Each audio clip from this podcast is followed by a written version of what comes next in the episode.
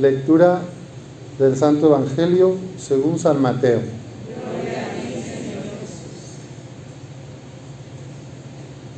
En aquel tiempo los once discípulos se fueron a Galilea y subieron al monte en el que Jesús los había citado. Al ver a Jesús se postraron, aunque algunos dudaban. Entonces Jesús se acercó a ellos y les dijo, me ha sido dado todo poder en el cielo y en la tierra. Vayan pues y hagan discípulos a todos los pueblos, bautizándolos en el nombre del Padre y del Hijo y del Espíritu Santo, y enseñándoles a cumplir todo cuanto yo les he mandado. Y sepan que yo estoy con ustedes todos los días hasta el fin del mundo. Palabra del Señor.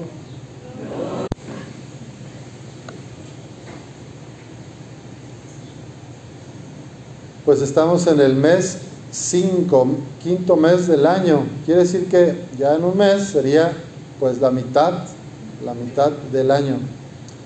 ¿Cómo ha sido nuestro caminar? ¿Cómo ha sido nuestra vida interior? ¿Cómo ha sido nuestra vida familiar? Nuestro tiempo con personas del trabajo, el tema laboral.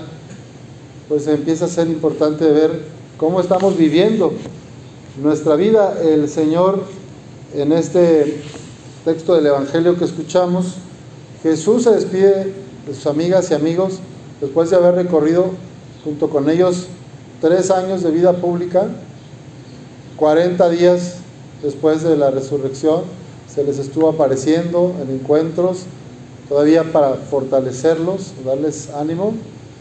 Y fíjate, todavía dice aquí el texto que cuando llegaron al monte, donde los había citado, los once, se postraron, aunque algunos dudaban. Como que a lo mejor estaba de lejos, ¿será Jesús? ¿No será? Bueno, pues ayer ha sido uno de los días más lluviosos tengo memoria yo en tres años que llegué aquí a Torreón, al norte de México. Y yo pensaba que a veces también, bueno, se ha interpretado la lluvia como tristeza para algunas personas eh, emocionalmente, como que cuando uno está deprimido, sientes como nubarrones, como los días todos grises, como oscuridad. Y entonces eh, la metáfora para la alegría es un sol brillante, que salga el sol, que se vea el sol. Quiero aprovechar la experiencia de ayer de cómo entre la oscuridad de las nubes, por decir así, este, pues hay tanta vida, y gracias a esa lluvia que cayó, pues hoy están felices los pájaros, escúchenlos. Las ardillitas, los mapaches, los árboles, las plantas y la tierra, ¿verdad? Se recupera. Entonces toda, también los insectos, ¿verdad? Todos los mosquitos ahí se vienen. Entonces, a veces cuando parece que nos llueve, cuando parece que algo está mal, triste, doloroso, no nos damos cuenta o no sentimos a Dios ahí, pero también hay vida, también hay cosas buenas en el dolor, también hay cosas que podemos aprender en medio de la tormenta.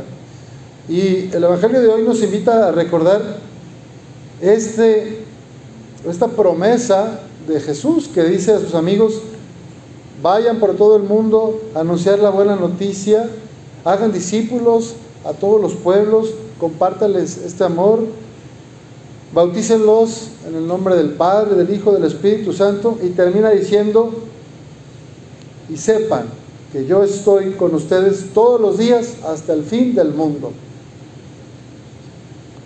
De manera que en medio de las tormentas de tu vida, o de la oscuridad que a veces sientes, como que Dios no me escucha, como que Dios no está, porque las cosas no salen como yo espero, porque no me curo, porque mi familiar no se sana, porque mi hijo no consigue trabajo, porque no logramos reconciliarnos entre la pareja, porque el orgullo nos vence, nos gana a los dos, en fin, tantos motivos en los que te puedes sentir como en la nube, en la tormenta, en la oscuridad. Pero hoy el Evangelio nos dice, fíjate que ahí estoy yo, ahí estoy yo. Si tan solo me dejas actuar, si me dejas entrar en tu corazón, pues yo puedo hacer que vuelva esa paz, esa tranquilidad, esa humildad.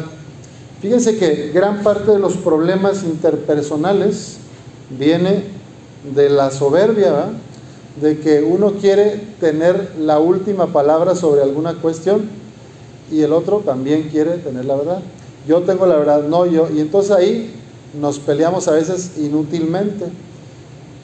El Señor escuchaba a sus amigos y razonaba con ellos, dialogaba.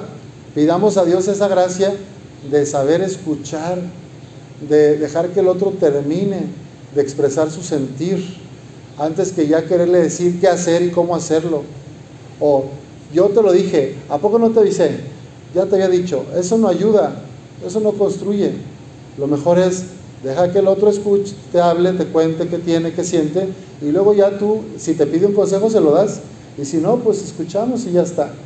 Pero sí, muchos problemitas de familia o en la empresa son por cuestiones de cómo hacer las cosas. Yo digo que de un modo, el otro dice que de otro modo. Hacer discípulos significa pues vivir como hermanos, cuidarnos unos a otros. ¿Quién se va a querer acercar a un grupo de personas que se la pasan peleando todo el día? Que se hablan mal unos de otros, que se andan reclamando. Eso no contagia a nadie. Necesitamos pues eso, ¿verdad? Tener una vida de servicio, de fraternidad, donde la humildad sea una virtud que nos ayude a relacionarnos con los demás. A Jesús el Padre le dio todo poder en el cielo y en la tierra. Por eso creemos que no es por nuestros méritos, ni es por nuestras fuerzas que podemos invitar a otros a conocer a Cristo. Es por la gracia misma del Padre y del Espíritu Santo que podemos mostrar a otros cómo vivir felices siguiendo a Jesús.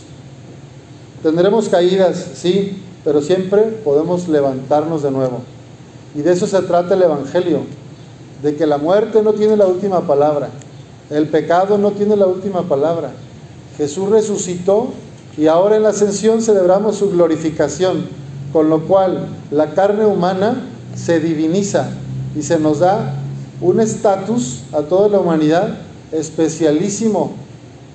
Ya desde la encarnación, por el nacimiento de Jesús, la humanidad tiene un digamos así, trato especial en la creación de Dios.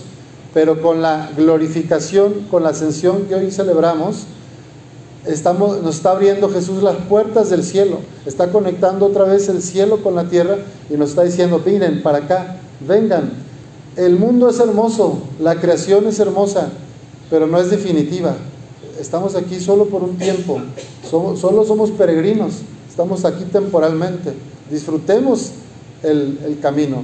Disfrutémoslo amando, respetándonos, queriéndonos, cuidándonos, para que cuando nos llegue la hora de que Jesús nos llame, de que el Padre nos llame, pues estemos bien con los nuestros, estemos felices con lo que hemos construido en la vida, en esta vida temporal, en esta vida que es pasajera. Algo importante es reconocer que el cielo empieza aquí, en tu corazón, y también el purgatorio y el infierno empiezan aquí, en tu corazón. Si mi corazón es de piedra, si odio, si rechazo, si discrimino, si violento a los demás, pues ya vivo en el infierno yo y hago vivir a otros infiernos. Si en cambio yo siembro amor, pues voy a cosechar ese amor, esa ternura. Y ya desde aquí estoy viviendo el cielo. ¿Se fijan qué importante seguir el camino de Jesús? Porque nos propone pues que el cielo no es hasta que me muera, ya desde aquí, ya desde ahora. Y nuestro país vive una ola de violencia tremenda. Violencia intrafamiliar, violencia machista, violencia también por el crimen organizado, por el narcotráfico, secuestros, levantones. Confiemos en la fuerza poderosa de Cristo. Abramos nuestro corazón para no ser nosotros de los que están en ese camino de la violencia y del juicio, más bien para orar por ellos, los que lastiman a la comunidad, para que Dios les toque su corazón. Y que sepamos que encima de cualquier problema y por encima de cualquier tormenta, siempre estará Jesús, el sol que nos ha nacido de lo alto, que nos dice, yo estoy con ustedes todos los días hasta el fin del mundo. Que así sea.